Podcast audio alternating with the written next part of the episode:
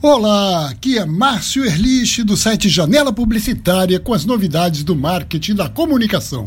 E aí, como é que foi o Dia dos Namorados para vocês no meio desse momento maluco que impediu tanta gente de ficar junto? Um momento tão estranho que até fez nascer uma palavra nova. Vocês já ouviram essa? A quarentena. Mistura de quarentena com a carência de estar junto de alguém.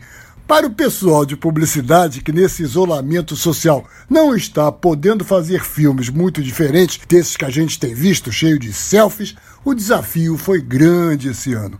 Mas publicitário bom está aí para ser mesmo criativo, não é não? Então eu consegui separar algumas histórias ótimas para contar aqui. Como que a agência África fez para a Brahma? Eles perceberam que nessa quarentena teve muito caso de casais de namorados que acabaram indo morar juntos, virando os tais namoridos. Você sabe como é que é, não é? Então a cervejaria propôs que comemorassem bodas de lata.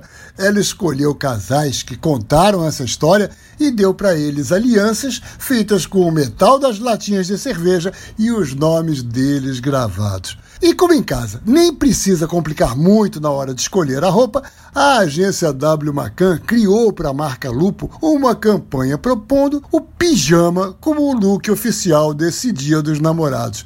Que tal comprar pijama que combine para os dois? Outra coisa bacana que eu vi nesse Dia dos Namorados, tão diferente, foi empresas juntando forças. A gente até podia dizer empresas namorando, não é? Foi o caso da CIA com a Cacau Show. Quem comprou chocolate para dar de presente para a namorada pelo site da Cacau Show ganhou cupom de desconto para usar também nas lojas virtuais da CIA. E olha esse outro namoro a Hering lançou uma linha de camisetas com estampas reproduzindo post-its, aqueles bloquinhos de anotação com adesivo atrás que a gente usa para se lembrar de alguma coisa.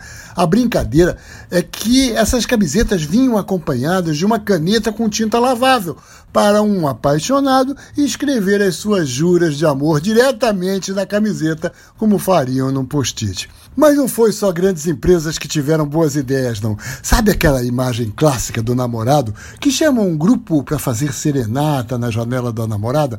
Pois a serenata virou digital. O músico e compositor Cecelo Frone, da produtora Pardal, aproveitou que a época está ruim para alguém pedir a criação de jingles e lançou um serviço de lives personalizadas. Era só um namorado ou namorada combinar com o Cecelo que ele fazia conexão pelo vídeo do WhatsApp e enquanto o casal enamorado se via pelo celular, ele tocava romanticamente a canção que fazia parte da história dos dois. Pode ter pandemia, pode ter crise, a publicidade não pode perder a oportunidade de vender o seu produto e também nos divertir e nos emocionar com tanta ideia boa, vamos estender esse Dia dos Namorados para todo mês. Feliz mês dos namorados para todos vocês.